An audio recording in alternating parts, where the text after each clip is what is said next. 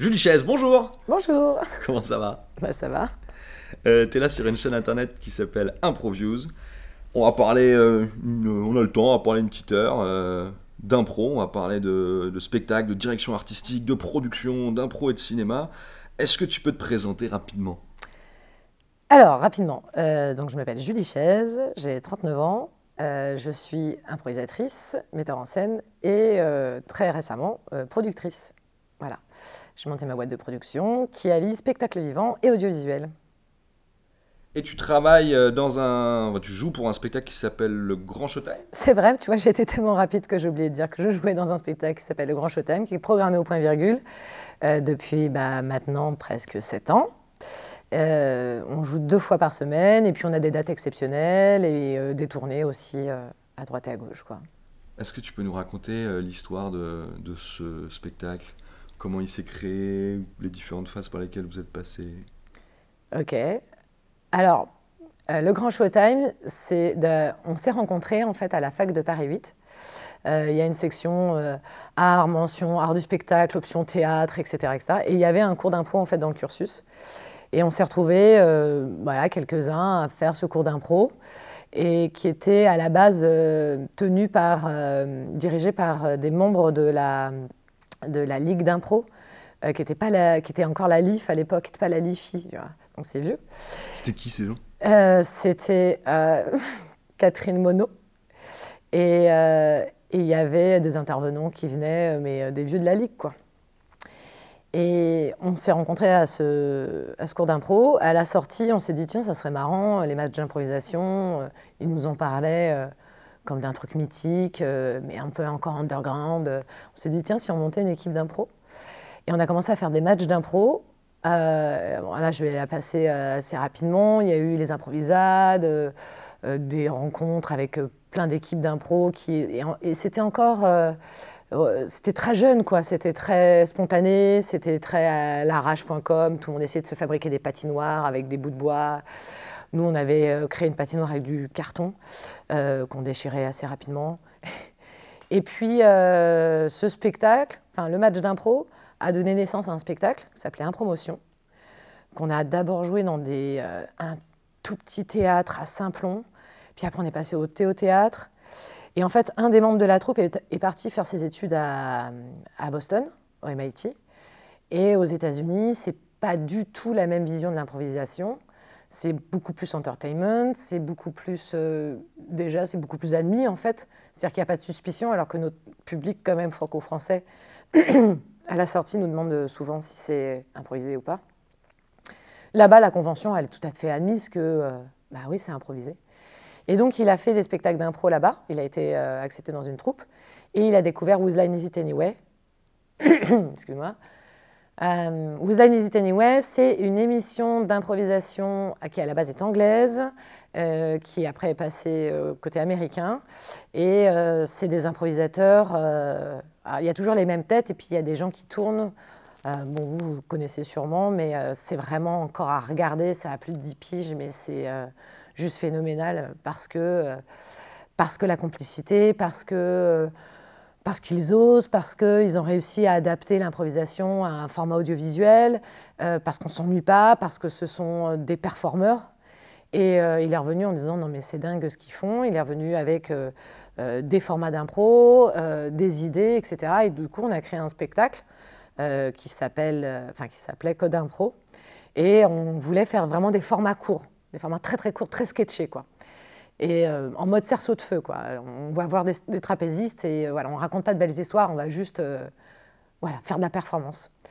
Et puis Code Impro est devenu euh, Showtime, puis le grand Showtime, et on a traversé toutes ces étapes-là en se nourrissant de effectivement plus de la culture anglo-saxonne que ce qu'on pouvait voir en France. Et en même temps, on a tout ce background théâtral français, parce qu'on est tous issus de formations théâtre classique, etc où euh, effectivement là d'un seul coup le décor, la scénographie, les costumes ont de l'importance, alors que les anglo-saxons ils s'en foutent, ils peuvent faire ça en t-shirt. Euh, Who's Is It Anyway, il y a aussi Fast and Loose. Alors vas-y, redis-nous un petit peu plus Line Is It Anyway, en quoi ça consiste? C'est des impros très très courtes, avec des catégories très très fortes, des contraintes très très fortes, du type déchanter sur des thématiques, du type ils leur donnent une boîte et ils doivent justifier tout ce qu'il y a dedans, du type comme un téléachat en fait.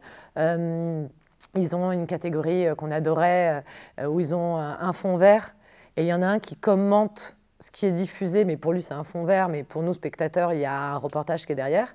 Et deux autres connaissent les images et euh, le relancent régulièrement pour savoir exactement euh, de quoi parle le reportage. Euh. donc c'est beaucoup de guessing. ouais, ils, se titillent, quoi. ils vont se chercher, ils se font des farces. c'est bon enfant, c'est bienveillant. Il y a quoi d'autre comme catégorie qui nous a marqué des, des passages très très courts, juste une phrase on donne une situation, juste une phrase, tu l'illustres. Donc c'est très punchline, c'est très stand-up en fait. Fast and Loose, qui est aussi inspiré en fait de Whose Line Is It Anyway. Et alors ça c'est quoi? C'est un spectacle, c'est une émission de télé Pareil, c'est une émission de télé avec des anciens de Whose Line. Euh, il y a Trust in Your Life, je crois que ça s'appelle comme ça, euh, où là ils ont un invité et ils vont improviser avec l'invité sur sa vie. Et puis euh, après, en Belgique aussi, il se passe pas mal de choses. Alors là, c'est plus dans le spectacle vivant, les Québécois, etc. Enfin, on a eu plein d'inspirations à droite et à gauche qui nous ont emmenés vers le Grand Showtime, où vraiment on est sur du format très très court. Voilà. Avec un MC, c'est ça? Avec un présentateur ou une présentatrice. Super. Pitch-nous, donc, y a, comment, comment, ils font, comment ça fonctionne le Grand Showtime? Est-ce que c'est très proche de ces, de ces formats-là? Mais euh, ouais, comment, comment, comment vous. Euh, comment on travaille? Non, qu'est-ce que c'est -ce que comme show? Si on vient voir. Alors, le Grand Showtime, c'est. Euh, on l'a qualifié de show d'humour improvisé. C'est. en fait, il y a, y a comme deux arches dans le Grand Showtime. C'est un spectacle d'impro, donc tu vas avoir plein de petites impros mais c'est des individualités qui font ces improvisations. Et en fait, il se joue des impros entre les impros. Et en fait, les relations des personnages, des clowns que tu vois sur scène, vont se transformer au fur et à mesure des improvisations. Donc en fait, tu as un spectacle dans le spectacle.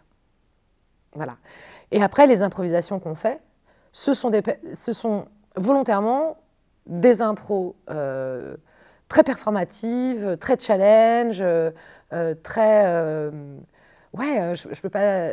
J'assimile ça vraiment à un numéro de cirque, quoi. C'est est-ce qu'on va se faire bouffer par le tigre ou pas? Le but du jeu, c'est de vivre une expérience où le public fait Oh, mais est-ce qu'ils vont y arriver quoi Et que toutes les cinq secondes, ils soient Oh, waouh Voilà, nous, on veut un, un, spectacle hyper dynamique, hyper surprenant, qui soit une expérience unique. Tu me diras comme tous les autres spectacles d'improvisation, mais là, c'est unique au sens où nos impros sont uniques, ce qu'on vit entre nous est unique et ce qu'on vit avec le spectateur est unique. C'est-à-dire que le public est totalement intégré dans le spectacle. Donc, il se modifie au fur et à mesure des commentaires qu'on peut avoir dans la salle. Le public fait partie de la troupe. un des grands axes de travail de Showtime, c'est le public fait partie de l'équipe. Il est autant comédien que nous. Donc ça arrive en fonction de l'ambiance de la salle, le spectacle. C'est ça, ouais. Ça vous est arrivé des, euh, justement des, spectacles particuliers ou parce qu'il y avait un public étrange ou particulier ouais, bah ouais, ouais, tout le temps. En fait, chaque spectacle, t'as un truc qui se passe où tu fais mais pourquoi? Ouais, il y a un. Pour donner un exemple, il y a une fois, enfin, le but du jeu, c'est qu'on crée une ambiance bienveillante, mais en même temps, on chambre, on essaie de chambrer euh, euh, en restant très respectueux, sans humilier, on, pas d'attaque personnelle, mais on va se titiller. Voilà. On, aime beaucoup aller se chercher les uns les autres, entre comédiens, mais aussi le public. Et en fait, on essaie de faire en sorte que les gens soient hyper à l'aise. On est avec une bande de potes.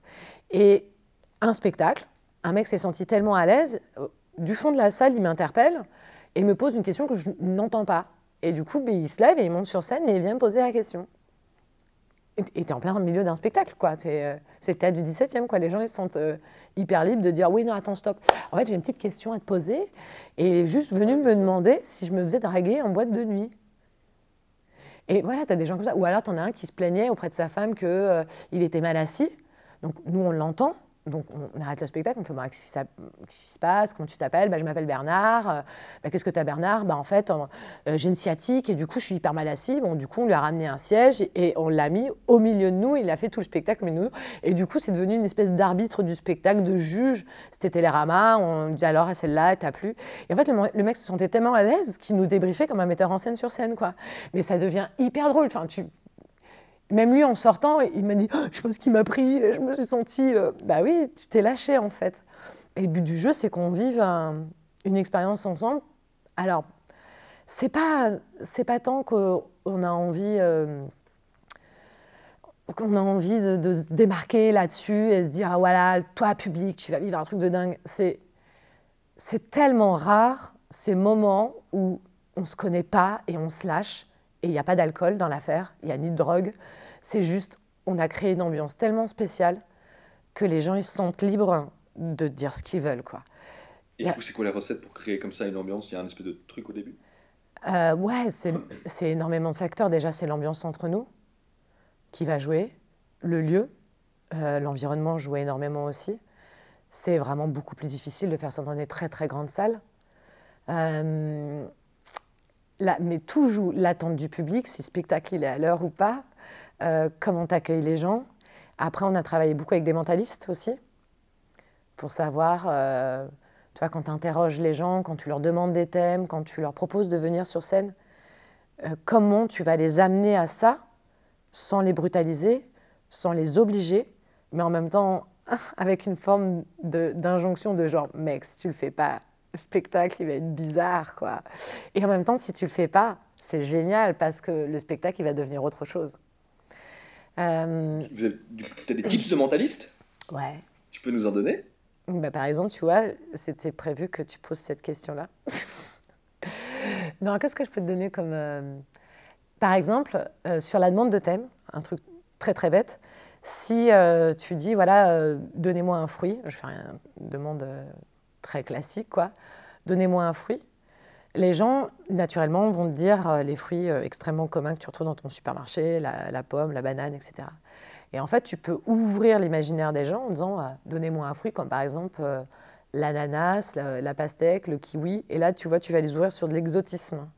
En fait, tu peux orienter et ouvrir l'imaginaire de ton public en fonction de ce que tu vas mettre en entrée tu vas, tu vas ouais, créer un, euh, du coup des réponses qui sont plus inattendues. Voilà, le cucurbitacé, tous les gens qui ont fait de l'impro ont eu ce thème-là au moins une fois.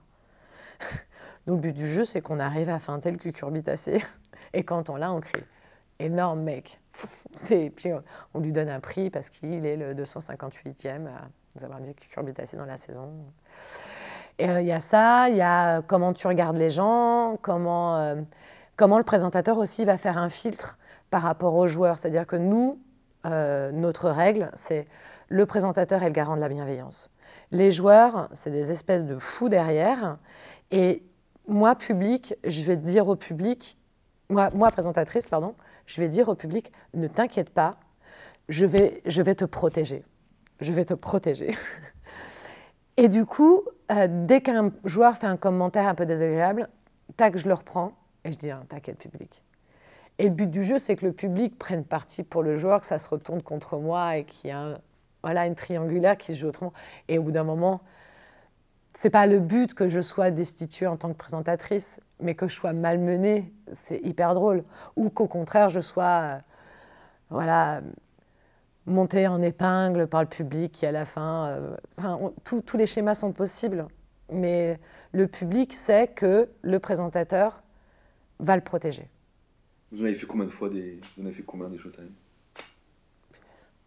À la jauge. On, dit qu'on est à... On a fait plus de 100 000 spectateurs, ça c'est sûr. Mais combien de représentations Je peux pas, c'est deux fois, deux fois par semaine euh, pendant 8 ans plus euh, les dates extérieures. Euh, je, suis mauvaise en mathématiques. On va dire 800. 800 On dit 1000. 810 000. Tout le monde peut faire présentateur dans Showtime ou c'est un rôle particulier que certaines personnes font? Non, c'est un rôle particulier. Donc il y en a qui le font pas? Ouais. Et il y en a qui le font? Oui. Vous êtes combien à le faire? On est 4, Sûr 5 sur 10. Comment ça marche, euh, cette complicité à 10, sachant que vous êtes combien sur scène? On est 4. Maintenir une complicité à 10 dans un show à 4, est-ce que c'est compliqué et comment ça marche? Euh, bah, ça passe par le travail, ça passe par euh, se retrouver régulièrement, Euh, ça passe euh, énormément par tous les échanges qu'on peut avoir en dehors du spectacle qui sont inspirants. Enfin, on fait euh, comme tout le monde, euh, comme dans les boîtes des team building aussi, c'est on va faire des escape games et du karting. Mais en même temps aussi, on se fait des soirées ciné, on se partage énormément ce qu'on découvre. Euh, ça passe aussi par ce qu'on vit à chaque spectacle. On donne tout de suite au reste de la troupe. On lui raconte. C'est-à-dire? On fait toujours euh, un débrief de ce qu'on a vécu, s'il y a eu des moments particuliers. On le partage avec le reste de la troupe. C'est euh, pas tout le monde doit être au courant. C'est comme si, euh, voilà, quand tes potes partent en vacances et te racontent ce qu'ils ont vécu, bah, tu étais un petit peu aussi, quoi. Il y a ça, par exemple, quand on part, euh, on a fait un festival qui s'appelle Performance d'acteurs à Cannes, et on a fait un journal de bord, mais en mode colonie de vacances, qu'on envoyait au reste de la troupe. Et déjà d'une, c'était hyper drôle à lire pour eux, et en même temps, ils étaient un peu avec nous dans le festival, quoi. Ça nécessite de maintenir un lien tout le temps, tout le temps, tout le temps, tout le temps. Et cette complicité, après, elle se joue aussi avec euh, les années. Ça se prend bien un débrief, genre bah, je l'ai mal senti là, euh, tu m'as mis mal à l'aise. Est-ce que ça arrive et comment ça se gère, Dans Showtime? Par exemple Ouais, alors, pour Showtime, comment ça se gère? Euh, C'est euh, c'est 10 égaux, hein. C'est 10 noyaux narcissiques assez forts. Euh, maintenant, on a une direction artistique euh, qui euh, nous permet d'avoir un œil extérieur et de dire, bon, elle est légitime à. Donc, ça permet de, voilà, de, détendre un peu le truc. Débriefer, on a été... on a beaucoup travaillé sur la communication non violente et du coup, on met en place des outils de débrief euh, qui se veulent non violents. Donc, c'est-à-dire qu'à partir du moment où je dis à quelqu'un de la troupe, est-ce que je peux te faire un feedback, qu'il soit positif ou négatif, l'autre doit l'entendre comme il me fait un cadeau pour que je m'améliore. Et ça marche ça? Euh, oui. Bien entendu que parfois ça ne marche pas. Mais parce qu'on a créé ces règles de vie, même si la personne le prend mal sur le moment, avec le recul, avec la digestion, etc., dit oui, ok, bon. Mais à la sortie d'un spectacle, on sait tous que l'adrénaline est montée, qu'on est à chaud, que tu es à fleur de peau, qu'il suffit que euh, tu te sois galéré pour venir, ou je sais pas. Enfin, bien entendu que tous les débriefs ne sont pas forcément euh, bien pris. Par contre, euh, on est très dur avec nous-mêmes, ouais. On est très exigeant. Alors, notre gros leitmotiv, c'est on est dur sur les faits, mais on est doux avec les gens. Et donc, on essaie de rester hyper factuel dans les débriefs. Et ça aussi, ça maintient la complicité. C'est-à-dire que cette volonté absolue de vouloir euh, conserver le lien et l'entretenir, et qu'on veut s'améliorer tous ensemble, euh, ça crée un climat euh, ouais, de complicité hyper productif, quoi. Et évolutif. C'est pas une complicité qui reste genre on a bien rigolé quand t'as fait poète avec ton bras. Non, ça, ça va plus loin. La complicité est basée sur la confiance aussi. Est-ce qu'il y a une. euh, des exemples de phrases de débrief du coup? Un feedback? Ouais, de feedback ou de choses comme ça Alors, euh, je vous révèle mes secrets. Euh, t'as- alors, le feedback, c'est vraiment genre, euh, ok, t'es détendu, euh, émo- émotionnellement, t'es redescendu. Donc, t'es capable de, voilà, de dire à la personne, est-ce que je peux te faire un feedback Il est capable. Aussi, par exemple, on s'autorise à dire, non, là, je suis pas prêt à recevoir ton feedback. Et on se dit, ok, c'est pas un problème, mais par contre, je te le ferai plus tard. C'est ok, mais je te dirai quand je serai prêt à le recevoir, parce que là, c'est pas possible. Par exemple, on s'autorise à se dire ce genre de choses c'est euh, voilà ce qui s'est passé. Voilà, et c'est je, c'est moi qui parle, je ne parle pas pour le reste de la troupe. Je m'implique moi. Pour moi, euh, la cause c'est ça, les conséquences c'est ça. Et qu'est-ce que tu en penses? Et on en parle. Et c'est pas c'est bien ou c'est pas bien, c'est moi les conséquences que j'ai observées, elles sont préjudiciables, elles sont profitables. Donc du coup, qu'est-ce qu'on qu'est-ce qu'on fait? Qu'est-ce que avant, avant de se dire qu'est-ce qu'on fait, c'est toi, qu'est-ce que tu en penses? Il est fin. Et, euh, pour clore encore le, pour clore un peu ce sujet de feedback, euh, du coup, si toi tu as des souvenirs, si ça, serait, ça se porterait sur quoi? C'est sur ta manière de jouer ou quand tu as fait cette blague-là? Euh, Ouais, ça peut être hyper Alors, un feedback, plus, plus on avance avec l'expérience et plus on se dit qu'il faut vraiment que ce soit hyper spécifique. Genre de faire un feedback sur le rythme. Le rythme déjà c'est hyper personnel, euh, c'est difficile à théoriser, à dire ah bah ça c'est un bon rythme, ça c'est un mauvais rythme. C'est de la musique en fait un spectacle. Donc il y a des gens qui adorent le jazz, il y a des gens qui adorent le rock. Voilà.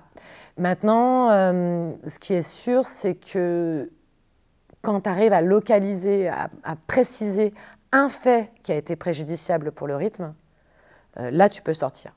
Du type, moi ça m'arrive énormément, j'ai été débriefée là-dessus, c'est euh, quelqu'un dit quelque chose dans la salle, et en fait, comme je suis très friande de, euh, des petits blablas dans la salle, j'ai tendance à arrêter le spectacle, à faire Pardon, t'as dit quoi? Mais en fait, s'il l'a dit tout bas, c'est parce qu'en fait, il ne voulait pas qu'on l'entende. Donc en fait, le, simple fait que je mette la, lumière sur le dire Vas-y, dis-le. Et le mec fait Non, en fait, non, je disais rien. Et là, rythmiquement, le spectacle, il crush, quoi. Ça ne marche pas. Euh, donc j'ai été débriefée là-dessus, à dire, euh, OK, euh, quand tu t'arrêtes, dès que tu entends quelque chose, tu essaies de rebondir dessus. le truc, c'est que ça perd en rythme parce que toi, tu es toute seule en interaction avec le mec du public. Les autres derrière, ils n'ont rien à faire. Le reste du public, lui, non plus, n'a pas entendu la salle. Et du coup, enfin, le mec. Et du coup, bah, la conséquence, c'est que ça se délite en termes de lien collectif. Et et ça prend pas, on est sur juste un dialogue, et c'est pas l'objectif du spectacle. L'objectif, c'est que justement, on est une communauté, un collectif, et ça circule, quoi. Donc, c'est chouette de s'arrêter pour euh, mettre le focus, effectivement, sur une réplique du public, mais si tu t'arrêtes sur tout, ça devient préjudiciable en termes de rythme. Voilà, par exemple, j'ai été débriefée là-dessus.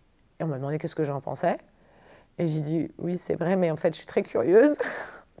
Et du coup, c'est de euh, maintenant, euh, voilà, j'essaye d'être vigilante sur.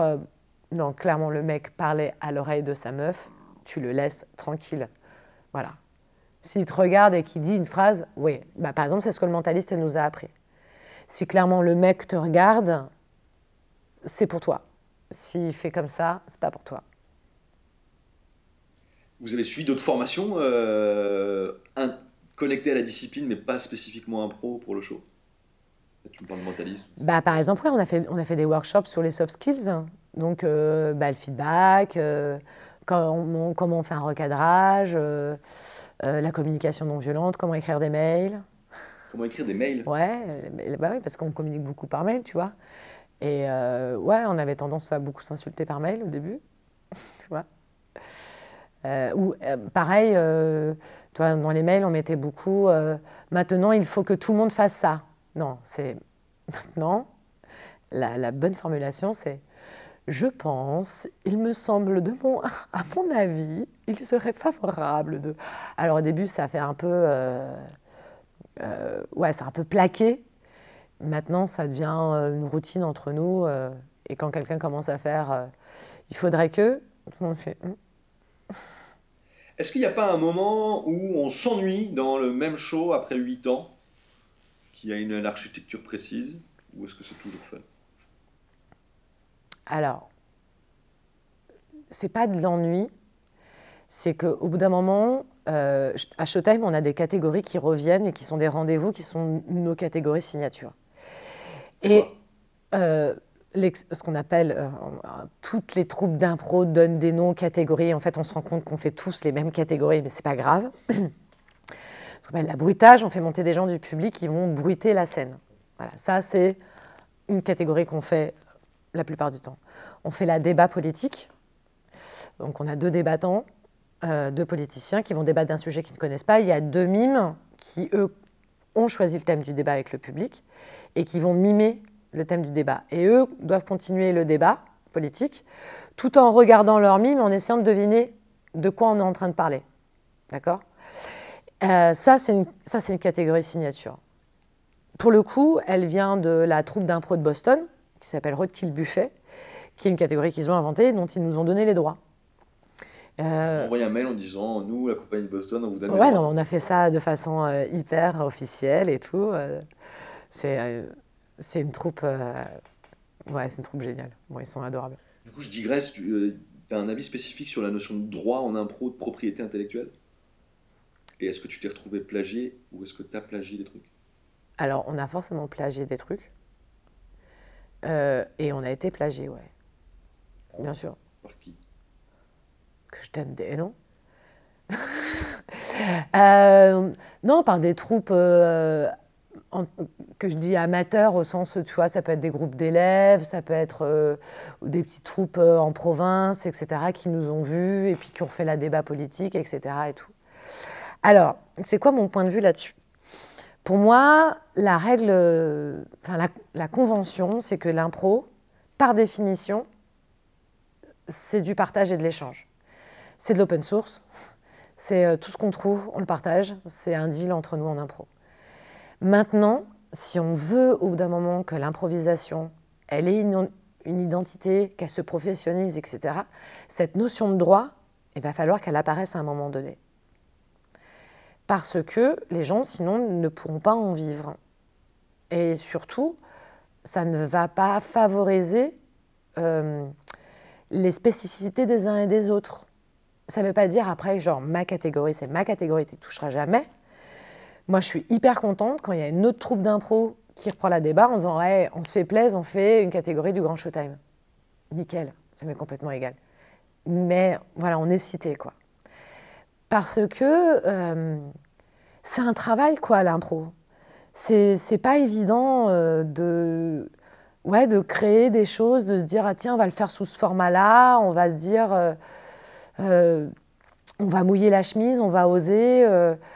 Bon, après, je prends l'exemple des E, où vous, voilà, vous êtes dans un format long, avec des, comment dire, des, rebonds, des ressorts que vous avez pensés, que vous avez imaginés. Et je trouve ça génial de se dire, attends, je tente très bien le truc, essayons-le avec Bidule. Mais je trouve ça un peu, comment dire, pas irrespectueux, si on va dire irrespectueux par rapport au travail que vous, vous avez fourni. C'est reconnaître le travail des autres et de le valoriser et dire même, vous savez quoi les gars, je peux essayer d'aller plus loin et je vais creuser ce que vous avez fait. Je ne sais pas si je suis extrêmement claire. Très clair. À quel endroit tu, il s'inspire et à quel endroit il plagie? Est-ce que tu vois une limite? Enfin, une frontière entre les deux? Euh, Non, la frontière, elle est ténue. Hein. La frontière, elle est super ténue. Après, à partir du moment où il y a la communication entre les troupes, où que les gens t'en parlent, et qui disent euh, honnêtement, euh, j'ai très envie de reprendre ça dans ton spectacle, et, on a envie de s'inspirer de ça, et ouais, Ouais, non, la frontière, elle est difficile à définir. Par contre, ça nous est arrivé, nous, dans notre spectacle, euh, on a des moments, c'est pas écrit, mais c'est, on appelle ça les portes, c'est comme au ski. Euh, du type, le début du spectacle, on va tout de suite faire lever la main aux gens, d'une manière ou d'une autre, on les met en mouvement. Euh, donc, est-ce que, par exemple, c'est un truc qui revient régulièrement, c'est est-ce que qui a vu de l'impro dans la salle, lever la main, qui n'a jamais vu d'impro, lever la main, et qui n'a pas levé la main, lever la main? Du coup, ça te permet, truc de mentaliste, de voir les euh, faux récalcitrants. Genre, je lève la main parce que j'ai pas envie de lever la main, mais ils le font quand même. Donc ça, c'est du très bon public à utiliser. Voilà. Euh, ils osent. Donc ils n'ont pas peur, tu peux leur parler directement, tu peux y aller. Et ça, ce gimmick-là, a été repris euh, par des stand-uppers. Bon, là, on est clairement sur du plagiat. On n'est pas sur de l'inspiration qui a déjà vu un stand-up, qui n'a jamais vu stand-up, les, les portes, clairement, quand tu les reprends, c'est du plagiat. Après, tu reprends une catégorie.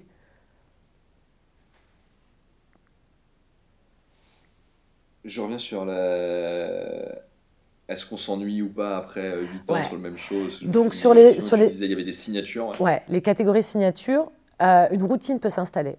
Et la routine peut donner naissance à l'ennui. Ça, c'est clair et net. Maintenant, on a l'avantage d'être dans un spectacle qui est toujours euh, au bord de la falaise, quoi, avec le public. Donc l'ennui ne s'installe pas. Par contre, la routine, et ça, c'est des mécanismes qu'on brise tout de suite en entraînement.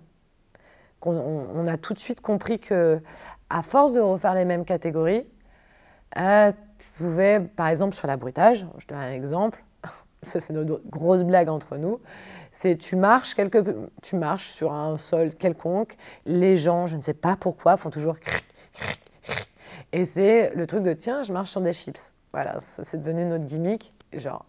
Et c'est sorti deux trois fois en spectacle et genre maintenant marcher sur des chips c'est interdit. Et donc plus ça va, plus la liste s'allonge de genre ça c'est interdit. Voilà. Du coup, euh, comment vous faites là, tu dis il faut briser la routine. C'est en répète que vous, vous faites ou des listes ou comment vous faites pour essayer de briser cette routine? Alors, on fait beaucoup de travail en résidence. Euh, et en entraînement, on va. C'est-à-dire, vous partez? Ouais. Combien de temps? Deux jours, une semaine, ça dépend, c'est variable. Tu veux venir? Partez, partez loin. Il y a la mer, il y a une piscine. Non, on part en résidence, ça peut être euh, un week-end, ça peut être euh, une semaine. Là, on s'est fait une résidence à Elancourt, euh, au théâtre, c'est pas le Prisme, ils ont, un lieu de résidence qui est hyper intéressant avec des logements sur place. Là, on était resté une semaine, mois de décembre. Il fait froid à Elancourt au mois de décembre. Et comment on brise la routine C'est justement, alors, en consacrant un moment de débrief vraiment lié au spectacle mais en ne travaillant jamais le spectacle en lui-même. C'est-à-dire, euh, on fait beaucoup de travail de clown, on travaille énormément dans la lenteur, on, on va travailler des trucs euh, euh, très spécifiques, genre le bide, le chant, le mime. Travailler le bide Ouais. Faire exprès de faire des trucs pas drôles Ouais.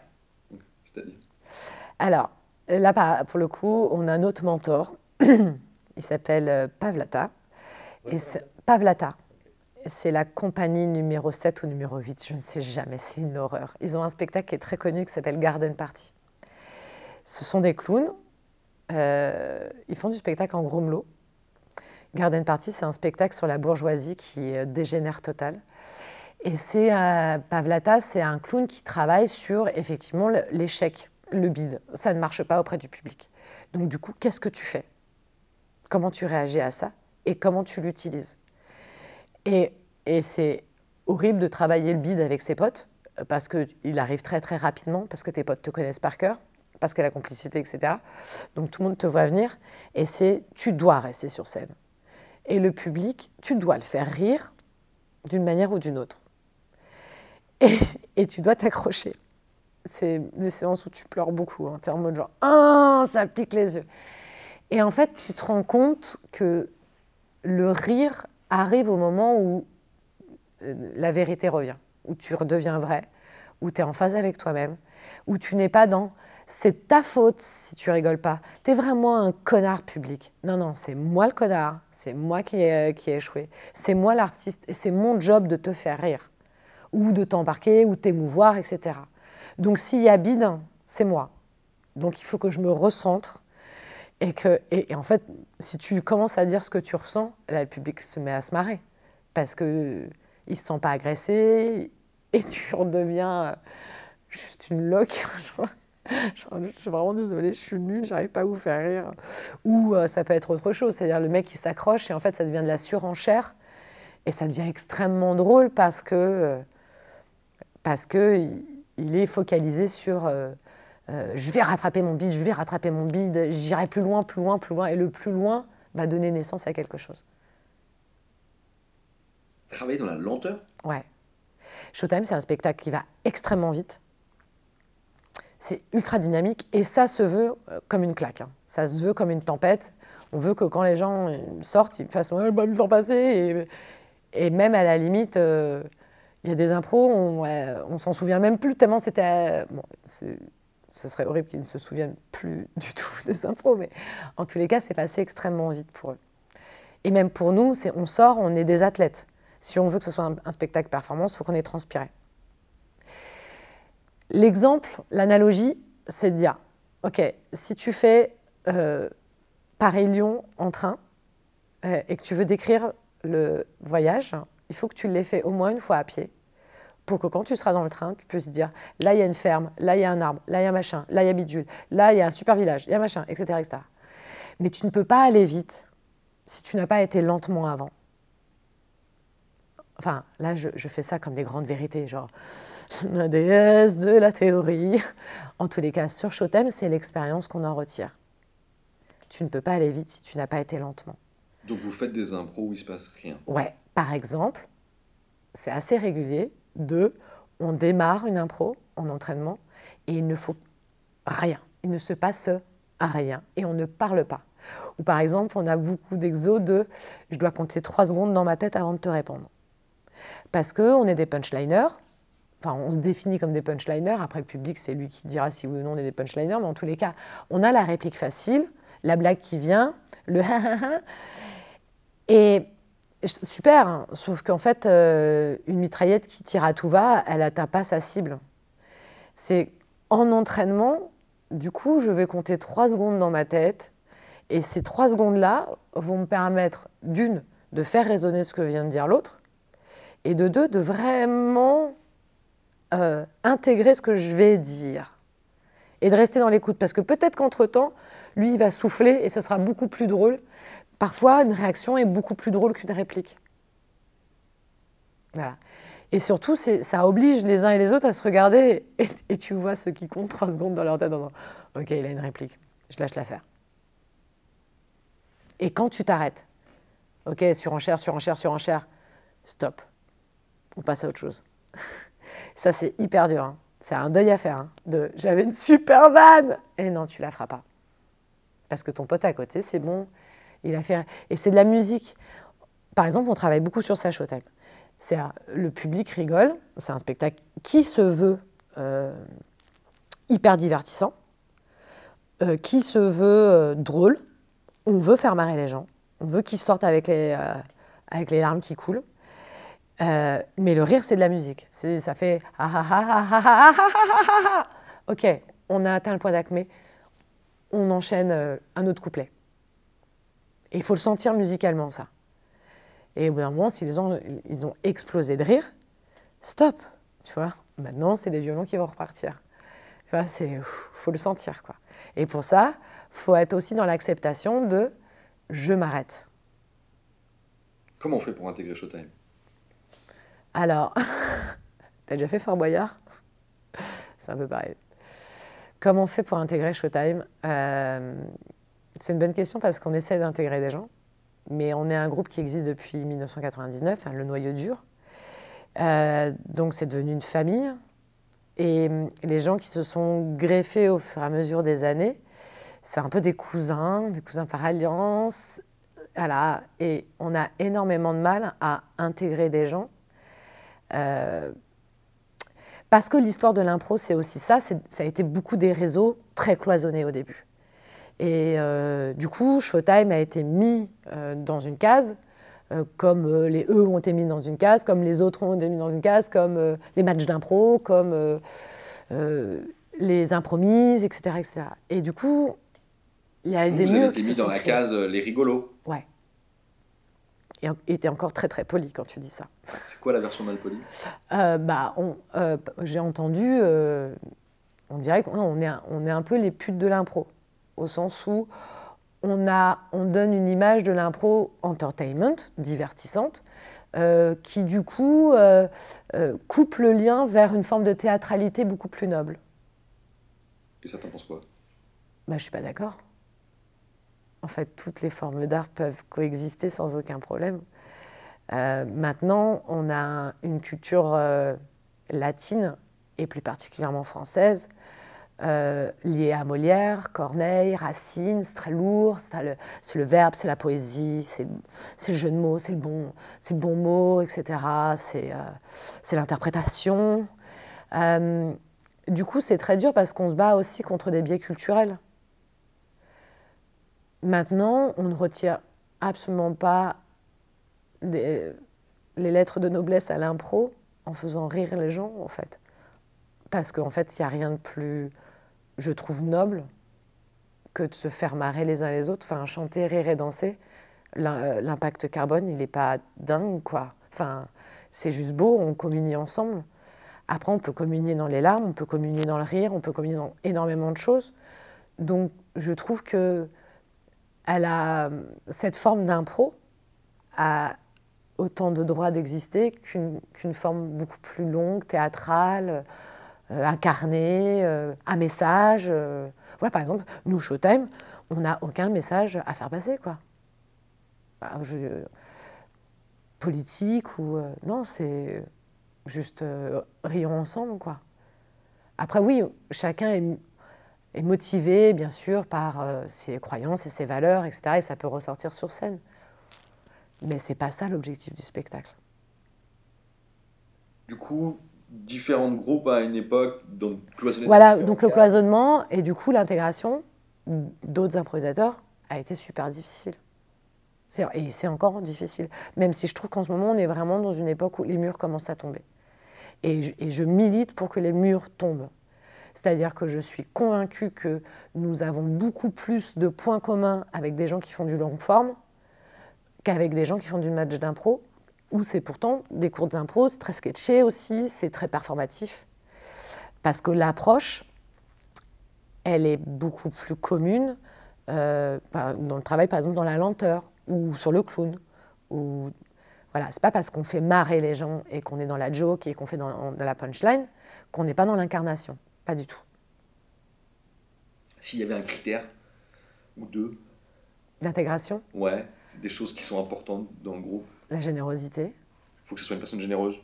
Ouais, alors, et ça, c'est hyper difficile parce que toi, c'est une valeur qui est. Euh, ouais, ouais. Putain, si elle cotise pas, c'est mort, quoi. La cotisation de 1250 euros par mois, quand même, j'ai acheté les mains. C'est. faut, faut que tu aies le moyen. Non, c'est. Alors, généreuse, au sens, on a eu du mal à définir ce critère-là. Au sens où, euh, euh, déjà, elle est capable de partager ses techniques avec nous. On est dans la générosité, c'est, on échange, c'est pas genre chasse gardée, ça c'est mon fonds de commerce, et les blagues sur ça, tu les feras pas. c'est genre, no way, pas possible. Et c'est aussi générosité par rapport au public, c'est-à-dire ne pas avoir peur d'aller à la rencontre du public, de discuter avec lui, euh, de lui donner quelque chose et de le recevoir. Mais du, coup, c'est quand même, ça reste de la valeur. Alors, ça ne veut pas dire que les gens qui ne sont pas dans Showtime ne sont pas généreux, pas du tout. Mais en tous les cas, c'est une forme de générosité dangereuse au sens où elle, peut te mettre émotionnellement en fragilité. C'est-à-dire que parfois, tu te prends des retours du public et même des gens de la troupe faut les encaisser, quoi. C'est pas évident. Voilà. Moi, ça m'est déjà arrivé de jouer, euh, euh, genre la, meuf hyper sûre d'elle sur scène, genre je suis trop belle et vous, vous êtes des blaireaux, et un mec du public qui me dit t'es moche. Ok. Et dire ce n'est pas moi, c'est le personnage dont il parle. C'est pas grave. Et je vais rester généreuse avec lui. En aucun cas, ça doit être un truc genre, ok, eh ben salut, le spectacle est terminé. C'est une, euh. Après, tout, je pense que tous les improvisateurs, tous les artistes, après je peux dire toute l'humanité, a une forme de générosité. Mais dans t'aime, c'est celle-là. Euh, la deuxième chose, c'est que euh, faut savoir punchliner quoi. C'est pas évident c'est en fait, c'est pas évident au sens où c'est une gymnastique. Tout le monde peut le faire, il hein, n'y a aucun souci. Mais il euh, faut t'entraîner à balancer la réplique qui tue tout le temps. Il y a un entraînement pour ça? On essaye, c'est pas évident. Mais par exemple, tu vois, le travail sur le beat t'amène à ça.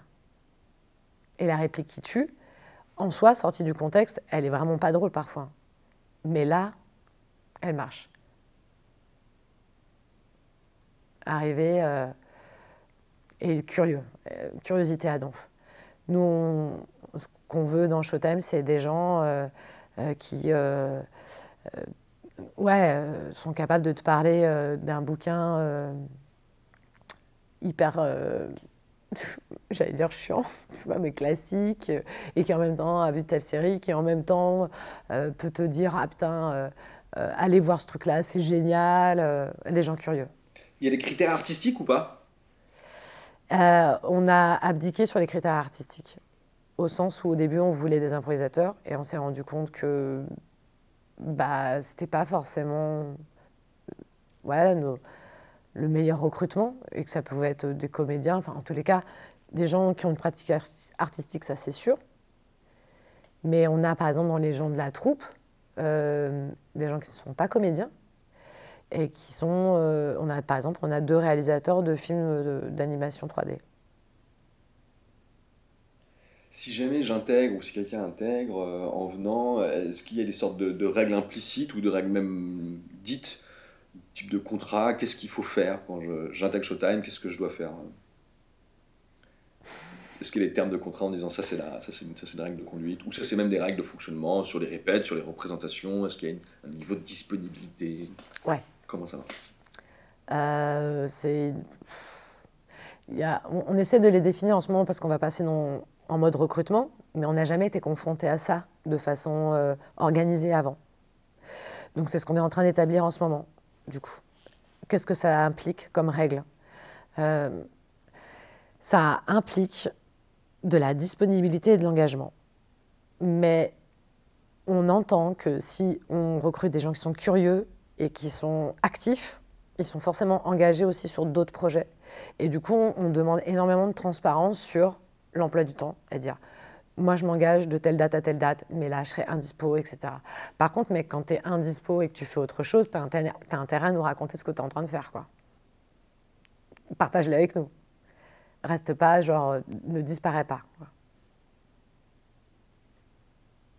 Mais bon, il y a plein d'autres règles, mais elles viendront avec le temps. Est-ce que euh, y a, vous avez un changement d'organisation aujourd'hui? Comment ça marche? Vous êtes une, asso Vous êtes produit? Alors, on était sous forme associative, enfin, on l'est toujours. Et depuis que j'ai monté ma boîte de. Alors, non, je, dis des âneries. On a été euh, pris par une boîte de production en 2013, il me semble, euh, jusqu'en 2016. Euh, et donc là, on était produit par quelqu'un qui, nous avait repéré, qui avait décidé qu'il voulait nous produire, etc. Donc pendant trois ans, on a été avec lui. Ça a été une très belle aventure. Maintenant, c'est pas quelqu'un qui était de la production. Euh, alors, la boîte, en fait, le, nom de la boîte est vraiment. Je déteste les jeux de mots et les, et les phrases d'un autre temps. La boîte s'appelait Tout Juste Auguste, euh, qu'on appelait TJA, parce qu'on trouvait ça plus pro. et, donc, ce, ce, type qui a monté cette boîte de production n'était pas producteur de profession. Voilà, c'est par passion qu'il a fait ça. Donc il nous a emmenés jusqu'au point virgule et puis arrivé à un moment donné où voilà, le spectacle grandissait et lui ne pouvait pas suivre les évolutions. Et du coup, on a arrêté avec lui. On est retourné en autoprod. Et puis, euh, eh ben, c'est les écueils aussi de l'autoprod de bah, t'es jugé parti, euh, c'est la troupe euh, qui doit se répartir les tâches. Et bien entendu, arrive le moment de et moi j'ai fait ci, moi j'ai fait ça, et toi t'as pas fait ci, t'as pas fait ça. Enfin bref. J'ai monté ma boîte de production et depuis que j'ai monté ma boîte de production, c'est ma boîte de prod qui euh, a repris Showtime. Où là, du coup, il y a un fonctionnement. Euh, on est payé quand on joue? Bien sûr. On est payé combien?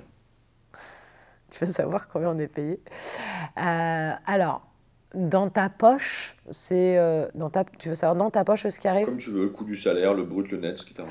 alors ça fait 80 euros net à peu près dans ta poche. Hein? Enfin, 100, même plus 100 balles, quelque chose comme ça. C'est un cachet. Euh, je suis euh, assez extrémiste sur le respect du cadre légal. C'est-à-dire qu'un comédien qui monte sur scène, pour moi, il est payé en cachet, donc il n'y a pas de facturation, micro-entreprise ou tout ce petit quanti. C'était payé au cachet. Euh, et c'est parce qu'on est payé au cachet aussi qu'au début, on était à 5 sur le plateau et qu'il y a restriction budgétaire et qu'on est passé à 4. Parce que en termes de coût employeur, un cachet, c'est 230 euros. Voilà. Et qu'on est sur une salle de 110 et que ta jauge ne te permet pas au bout d'un moment d'assurer le coup plateau. Donc tu es payé au cachet.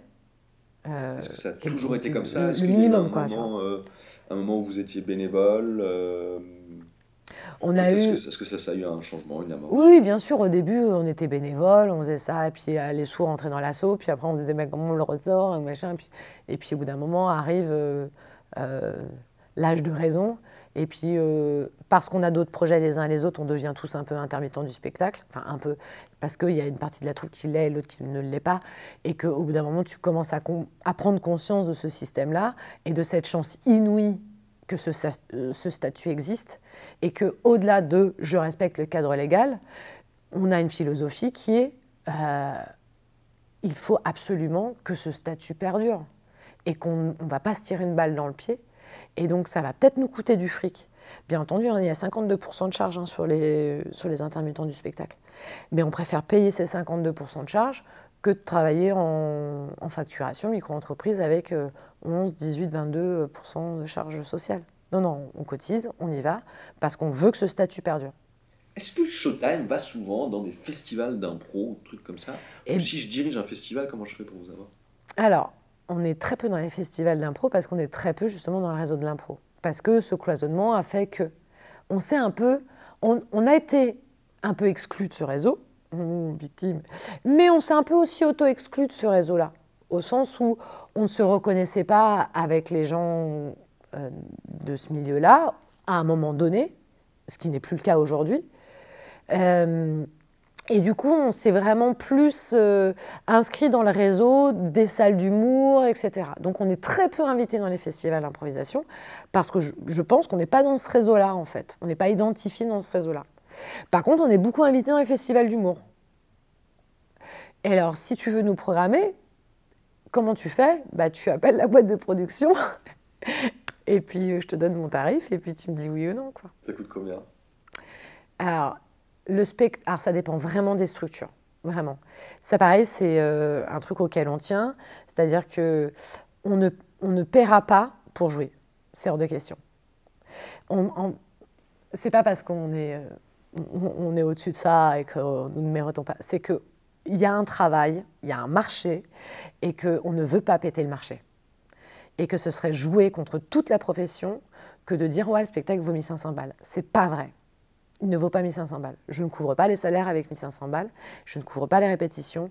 Euh, et l'expérience, c'est quelque chose aussi qui se paye. Maintenant, si tu es une structure associative, euh, je vais donner un exemple concret, euh, il y a un hôpital psy, un centre ouvert du côté de Blois qui a un lieu absolument génial où ils programment des spectacles. Ils ont créé leur propre théâtre. C'est les, patients qui ont construit ce théâtre. Donc il fait super flipper parce que quand tu arrives, tu as une poupée qui est crucifiée en haut du théâtre. Euh, un peu bizarre. Voilà, donc c'est beaucoup de maladies mentales. C'est des gens qui fonctionnent avec des aides euh, du département et de la région, tu vois. Voilà. Je ne descends jamais en dessous de 2000 euros hors taxe le spectacle pour payer les comédiens. Et pour assurer, en cas de coup dur, un problème de bagnole, de machin, de bidule. Sans régisseur. Mais maintenant, putain, ça va être diffusé et les entreprises, elles vont me dire 2000 balles maintenant.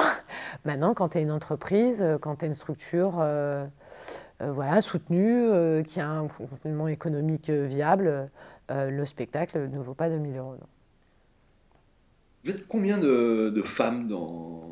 Je suis seule. Je suis la seule femme de Showtime. Est-ce qu'il y a une raison à ça? Qu'est-ce que ça... Je les ai toutes tuées. Tu les as Assassinées. Est-ce que tu as des recos à faire? Est-ce qu'on peut parler des nanas et de l'impro?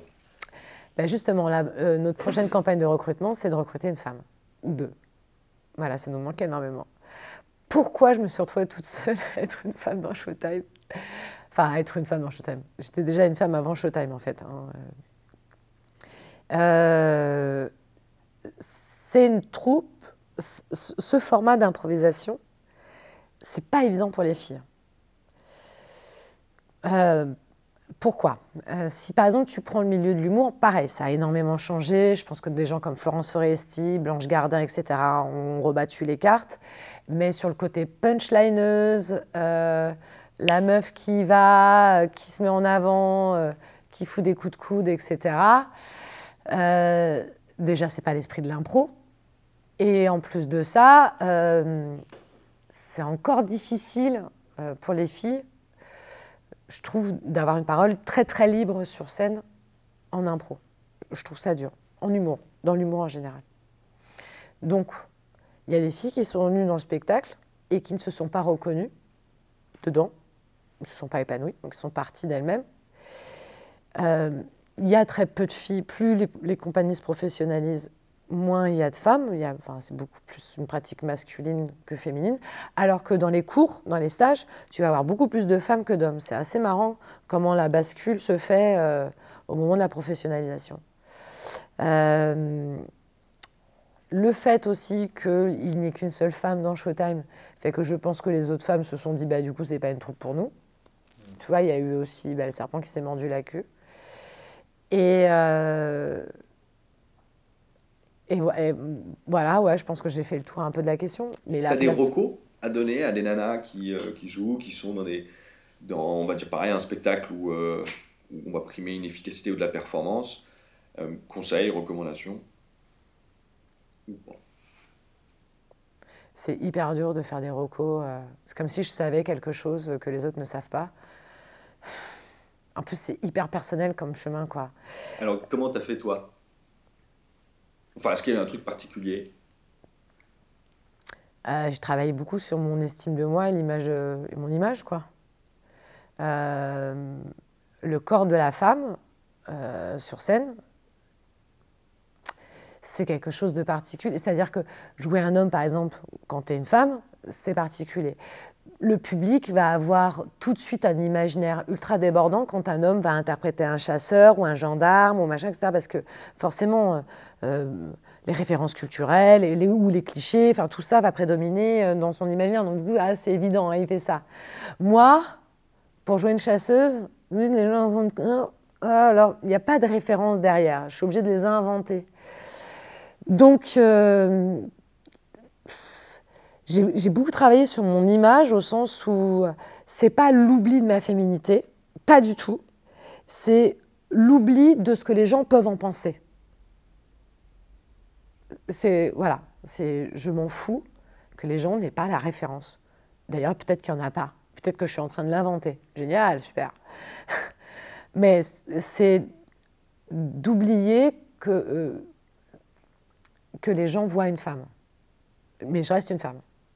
Parce que je pense que les mecs ne se posent même pas la question, en fait. Ils se disent pas, euh, tiens, le, public me voit comme un homme. Non, le public, il voit un comédien. Voilà, bah, le public, il voit une comédienne. Point.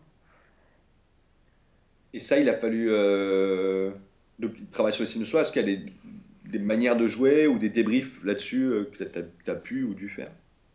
Euh, bah, Au sein de la troupe, par exemple, j'ai eu besoin, au bout d'un moment, de parler avec eux de ça et de libérer la parole sur, par exemple, j'étais souvent présentée comme l'atout charme, parce que j'étais comme la seule meuf.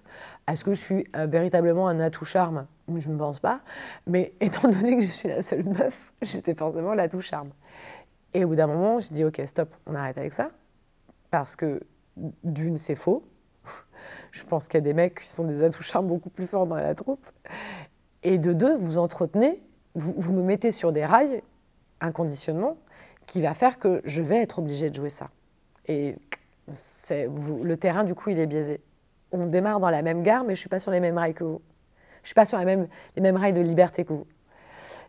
Euh, il y a eu ça, et il y a eu aussi euh, ce, ces blagues euh, autour de clichés, autour des femmes, que moi je ne souhaite plus.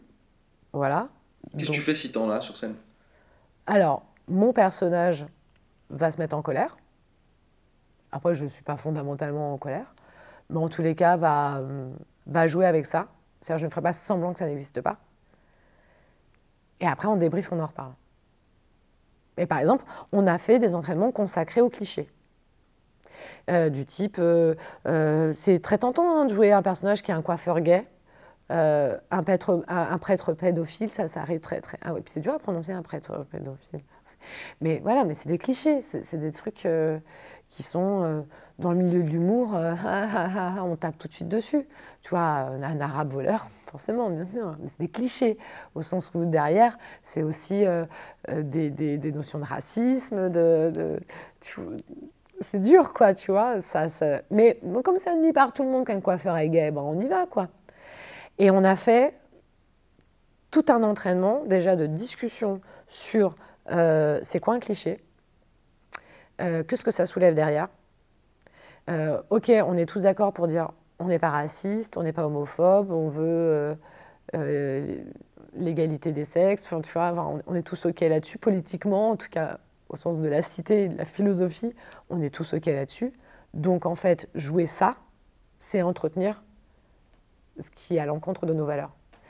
Donc, ok, on a fait ça. Après, on a pris les clichés, genre le coiffeur gay ou euh, le ninja japonais. Euh, et puis, on a coupé l'adjectif et le nom. Et puis, on a mélangé. Et en fait, on se rend compte que c'est génial. Avec les clichés, tu peux inventer énormément de choses. Quoi. Un coiffeur ninja, euh, ou un coiffeur japonais, ou un ninja gay, ou en fait, tu peux mélanger plein de trucs et tu te dis, mais en fait, c'est génial, ça donne naissance à d'autres personnages qui sont tellement plus intéressants. Euh, tu vois, euh, une bourgeoise garagiste. Et du coup, tu vois, elle, est, elle tient son petit garage, tout tip top et tout, des toiles jaunes culasses, puis elle a mis un petit Liberty autour de. Et, et, voilà. En fait, tu peux réinventer des choses avec les clichés. Et par rapport à la femme, c'est ça aussi. Par exemple, on a eu beaucoup de discussions sur la prostitution. Tu vois, c'est très facile hein, de, genre de faire des blagues sur euh, les prostituées, etc. Chez moi, c'est pas un énorme premier degré, mais aujourd'hui, à l'heure de MeToo et, de, du féminisme et de tout ce dont on parle, je suis pas. Euh, je pense qu'on est tous féministes, en fait. Voilà. Il n'y a aucun souci là-dessus. La prostitution reste un sujet de société que je trouve touchy. Voilà. Et en fait, je ne trouve pas ça drôle. Et en fait, on s'est créé une règle, tous ensemble, qui est si ça ne fait pas rire quelqu'un de la troupe, eh ben on le fait pas. Parce qu'en fait, on est là pour se marrer. Donc c'est pas drôle, on le fait pas. Et, euh, et c'est déjà arrivé des dérapages, et ça arrivera encore, et c'est pas grave. Le but, c'est qu'on soit capable d'en parler de façon libre. Mais comme je pense, c'est-à-dire que oui, je suis féministe et je pense que tous les mecs de la troupe le sont. Comme je pense à l'inverse, qu'on ne parle pas assez des, mecs qui sont coincés dans des rôles. Et je pense qu'il y a tout un travail à faire aussi sur le rôle de l'homme, sur la place de l'homme, dans l'humour et de le débloquer et, que lui aussi s'autorise à une certaine forme de vulnérabilité qu'on va associer plus à la femme qu'à l'homme, alors qu'un homme vulnérable sur scène, je trouve ça extrêmement drôle, quoi. Je trouve ça génialissime, quoi. Est-ce que y a une... Donc, tu gères une boîte de prod? Ouais. Est-ce que si elle avait une vision, ce serait quoi? L'argent Outre l'argent, c'était ma... Est-ce qu'il y a une vision autre que faire de l'argent? La, la, vision de la boîte de production. Ou est-ce qu'on peut dire que la première, la première but, c'est bien ça, faire de l'argent?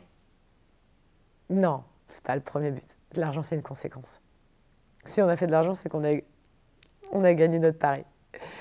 Notre notre mojo, notre moteur, c'est de, à notre toute petite échelle et humblement, avec toute la modestie qu'on peut avoir avec de tels propos, c'est de réinventer le modèle. On est persuadé que la création artistique dans son ensemble, et on implique le théâtre, puisque ma boîte de production fait aussi du théâtre, plus conventionnel, que les modèles sont arrivés en fin de vie et que la vision euh, qu'on avait euh, du théâtre, euh, mission de service public, la culture, accès à tous, etc., elle est bien malmenée, voire à réinventer. Et du coup, ça implique de se réinterroger en tant qu'artiste dans sa, dans sa démarche de création. C'est-à-dire que, pour donner un exemple concret, alors je ne parle pas de l'impro, mais je vais parler du théâtre, on en était arrivé à un stade dans les années 2000 à quand on montait une pièce, on la montait pour la DRAC. pour la direction régionale des affaires culturelles, ou pour euh, le Centre national du théâtre, pour obtenir la subvention. Sauf que derrière, il y a un public. En fait, on monte ça pour qui? On monte ça pour les institutions ou on monte ça pour le public? Et, en fait, ça a complètement biaisé, je trouve, la création. Euh, parce que parce qu'on oublie, alors attention, je parle en tant que boîte de prod, le client. Et le client, c'est le public. Et donc, si tu fais pas ça pour le public, tu vas. Ouais, t'assumes. Hein. Mais derrière, est-ce que les gens ils vont adorer euh, Voilà. Maintenant, il y a plein de gens qui touchent des subventions et qui font des trucs absolument euh, formidables pour le public. Euh, par exemple, en théâtre, hein, pareil, je citais du théâtre, des gens comme Pauline Bureau, qui fait un travail absolument extraordinaire et qui est subventionné et qui est conventionné, etc. etc. Donc voilà, c'est pas contradictoire. Mais à notre échelle, je trouve que voilà, la démarche a. Donc l'idée, c'est de briser euh, les modèles. Et en impro, ça donnerait quoi? Et en impro, ce serait aussi de dire, de faire tomber ce. Comment dire euh, Ce constat admis par tous que. Euh, y, a un public d'impro. Non, il y a un public. Et, en fait, il euh, ne faut pas se limiter à... En fait, on peut conquérir tout le monde. Donc ça implique que dans ta création de spectacle d'improvisation, bien sûr qu'il y aura un public d'impro qui va venir prioritairement. Mais dans ta création et de la façon dont tu vas marketer, boîte de production, ton spectacle, c'est un spectacle pour tous, en fait. Ce n'est pas une niche. Ce spectacle, il doit être vu par le plus grand nombre. Comment ça marche le marketing d'un spectacle d'impro Alors, le problème, c'est qu'on a des professionnels qui, sont, euh, qui font la, barrière avec le public. Il faut qu'on franchisse ces gens-là pour atteindre le public qui est derrière. Et déjà, c'est un changement d'état d'esprit, de mentalité des professionnels. Donc ça veut dire un, gros travail de, euh, discussion, d'échange, de, partager des convictions et de retourner un peu les professionnels et leur état d'esprit. Euh, donc euh, ça veut dire, par exemple, quand je travaille avec les scènes nationales, avant, j'avais tendance à cacher que j'étais programmée au point virgule parce que franchement, c'est sale. Maintenant, non, c'est juste une énorme fierté d'être programmée au point virgule. Et du coup, on en parle. Et je ne dis pas que c'est moi qui ai fait tomber, mais ça marche en fait. La preuve en est, c'est que des troupes d'impro ont réussi à intégrer des réseaux de scènes publiques. Ah ouais, ouais euh, putain, j'ai pas le nom là. Tu... Je peux citer la référence, je rechercherai après sur mon portable. Mais ça existe. Mais par exemple, Papy a réussi, travailler avec Eric Ruff à Comédie Française. Donc les barrières, elles commencent à tomber. Mais c'est que les professionnels du spectacle et de l'audiovisuel aussi, que j'implique là-dedans, aient une vision de l'improvisation comme une pratique artistique à part entière et pas comme un sous-genre. Je, je comparerais euh, par rapport à pour l'improvisation, je, dis souvent, je donne souvent cet exemple. Euh, pour moi, l'impro et le théâtre, c'est un peu France-Allemagne. Euh, c'est-à-dire que le théâtre, c'est l'Allemagne. C'est genre, les théâtreux, ils nous aiment bien, mais ils nous admirent pas. Et nous, l'impro, on est les Français, genre on déteste les théâtreux, mais on les admire beaucoup quand même, parce qu'ils font des trucs absolument géniaux. Et voilà, euh, politiquement c'est ça. À chaque fois, c'est regardez ce qu'ils font en Allemagne, mais en même temps, on déteste les Allemands, quoi. Moi, je m'appelle Julie Muller, j'ai le droit de dire qu'on déteste les Allemands. Ok, je suis allemande. J'ai les deux, franco-allemande, donc je peux le faire. Euh, et, et, du coup, c'est de sortir de cette position-là et de dire on n'a rien à prouver au monde du théâtre, parce qu'en fait, si on ne se donne pas notre propre légitimité, si on ne s'accorde pas cette légitimité, c'est pas eux qui vont nous la donner. Donc considérons notre pratique comme une pratique à part entière et qui a un droit et même un devoir d'être sur scène et de partager ça avec le public parce que c'est une expérience juste formidable. Enfin, pour moi, il n'y a rien de plus beau euh, que l'art parce que, euh, encore une fois, rire, chanter, danser, jouer ensemble, c'est la base de l'humanité. C'est ça qui fait qu'on est ensemble. Est-ce que euh, Est-ce que tu as un raté à nous faire. euh, Putain, j'en ai pas qu'un seul, mon pote.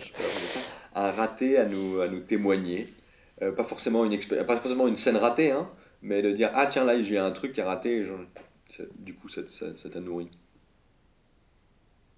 En production ou en impro? Comme tu veux. Un raté. Euh, Par exemple, par exemple, euh, je pense que pas, sur Showtime, par exemple, pour, pour rester dans le truc de l'impro, on a accepté des plans euh, où en fait on n'avait pas notre place en fait. On était en fait toutes les conditions, on avait les signaux d'alarme qui étaient allumés sur ils nous considèrent comme les trublions, euh, ils vont faire l'animation, ils sont rigolos, c'est de l'impro, etc. Et en fait, on a toléré ça parce que tu es payé et parce que, waouh, quelle chance d'être programmé. Et du coup, tu y vas. Mais en fait, d'une, euh, tu sors, t'es souillé parce que le public, il n'était pas venu. Je suis désolée, c'est mon portable. J'ai une alarme. À 13h, je dois prendre ma pilule. Attends, attends, attends, je te le ramène. Putain. Je te le ramène, reste assise. C'est donc une. Euh, ouvre. Ouais, là, il est là. Non, non, il est posé normalement sur le côté. J'avais oublié que j'étais euh, attachée. On l'a bientôt fini de toutes les manières. Est-ce que ça te va si on finit euh, en 6 minutes là? Ah ouais, moi je m'en fous, je t'as vu, je discute hein moi. Moi je fais du blabla, t'es blabla, blabla, blabla. euh, Ouais, et c'était quoi du coup ces signaux euh, bah qui c'est. vous amènent à dire Ah, on fera pas notre métier, on va être des trublions Alors, donc t'a- t'a- t'arrives et, et c'est genre ouais, c'est les comiques quoi, c'est c'est les comiques de l'impro quoi. Et du coup, bah, tu te ramasses, tu te tapes un four parce que euh, on t'a programmé par exemple sur un festival euh, avec des humoristes hein, euh, donc qui écrivent des sketchs et toi tu arrives avec l'impro. Alors déjà, faire admettre la convention de l'impro au public si tu, tu l'as pas bien préparé parce que les gens ils adorent aussi présenter les spectacles d'impro comme les spectacles surprises. C'est pas une bonne surprise un spectacle, OK? Si les gens sont pas préparés à voir un spectacle, enfin voilà. c'est euh, un, spectacle, c'est un cadeau, mais tu fais pas genre euh, un cadeau surprise. Genre non, un cadeau, tu, tu, tu sais, c'est ton anniversaire, tu vas recevoir un truc, ok, d'accord. Et du coup, tu passes à travers, au milieu de ce truc où des gens ont écrit leur texte, hein, et toi, tu es en mode impro, donc forcément, parfois il va te manquer du vocabulaire, ou juste tu, voilà, tu parles lambda, quoi. Et du coup, c'est pauvre, ça semble pauvre d'un seul coup. Alors du coup, tu essaies de rattraper la sauce, et là, tu deviens hyper volontariste dans ce que tu fais, et là, arrive le bide. Parce que le principe même de l'impro, c'est justement de ne pas vouloir quelque chose à tout prix par rapport au public. Genre, euh, je veux absolument que le public adore mon spectacle et se marre comme jamais. Si tu vas avec ce truc de toi, je vais te faire rire, c'est dead. Voilà. Et, et- et ouais, on faisait pas le poids. C'est-à-dire que hum, on aurait dû dire non, ou les conditions ne sont pas réunies, ou si vous nous programmez, c'est dans tel contexte. Et du coup, des ratés, quoi. Et on, s'est retrouvés programmés, oh mon Dieu, sur des plateaux d'humour avec euh, euh, Daran. Il y avait un mec qui s'appelle Topic, je crois, je, ne sais pas pourquoi. Ici même, là, je perds la mémoire. Ce lieu me fait perdre la mémoire. Et on était programmé au milieu de ce truc-là avec Alex Ramirez aussi, qui est un super humoriste que j'adore. Et en fait, quand on passait, du coup, c'était faible, enfin, au sens où c'est pas le même type de spectacle. C'est comme si au resto, toi, on t'amène des plats, et puis euh, au milieu, c'est tiens, t'as une tarte aux fraises. C'est bon les tartes aux fraises, mais, mais attendez, j'étais en train de bouffer une côte de bœuf, voilà, ça marche pas, quoi. Voilà, c'est con, il y a des conventions, bah, tu es obligé de les respecter. Ça veut pas dire que demain, on on pourra pas mettre des tartes aux fraises au milieu du spectacle, enfin, du resto. Si demain j'arrive et euh, j'ai plein d'argent. Ouais, cool, bah, on se marie. dis, euh, et je te dis, euh, je te dis pour toi, mais à des fins professionnelles et pas personnelles, justement, je te le donne. Qu'est-ce que tu ferais comme projet dans le... Mais je veux qu'il y ait quelque chose improvisé dedans. Tu ferais quoi? Sachant que j'ai pas de limite de budget, j'ai vraiment beaucoup d'argent. je ferai l'Olympia avec tous mes potes de l'impro. C'est nul, hein. C'est très bien. Tous tes potes, c'est-à-dire ta troupe ou d'autres gens? Ma troupe et d'autres gens. Et qu'on se fasse un énorme, kiff à l'Olympia. Que l'impro soit à l'Olympia. C'est, vraiment, j'ai l'impression de demander un ballon de foot à mon anniversaire en disant ça. Maintenant, euh, euh, j'aimerais euh, euh, aussi, bah, si tu me donnes énormément d'argent, aussi aider euh, d'autres lieux qui soutiennent l'improvisation. J'aimerais créer un documentaire autour de l'improvisation, même s'il en existe déjà, mais euh, je pense que aussi ça a changé, qu'on peut montrer des nouvelles choses. Euh, J'aimerais montrer, du coup, dans ce documentaire, la force de l'improvisation au-delà de, du spectacle, c'est-à-dire ce qui est fait en formation, ce qui est fait euh, en milieu scolaire, en milieu associatif. Je travaillais avec euh, une asso euh, de femmes victimes de violences conjugales. Putain, mais comment tu libères la parole? Après, je, prends un public très. Point Godwin mais, mais en même temps, c'est des expériences qui sont hyper marquantes. Travailler avec des gens en milieu carcéral, en hôpital psychiatrique, etc. C'est- des publics qui sont dans une telle précarité que quand tu leur amènes l'impro, ça les libère de dingue. Mais en fait, ça marche aussi sur des gens qui n'ont pas de problèmes euh, sociaux euh, ou mentaux euh, avérés.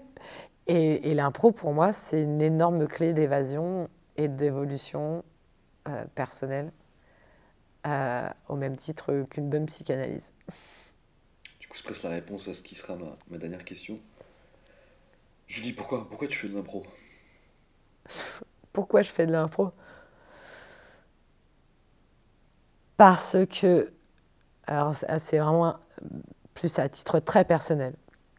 Euh, je suis quelqu'un qui est très dans le contrôle. Je suis hyper contrôlante. Je suis extrêmement organisée. Euh, tout rentre dans des cases.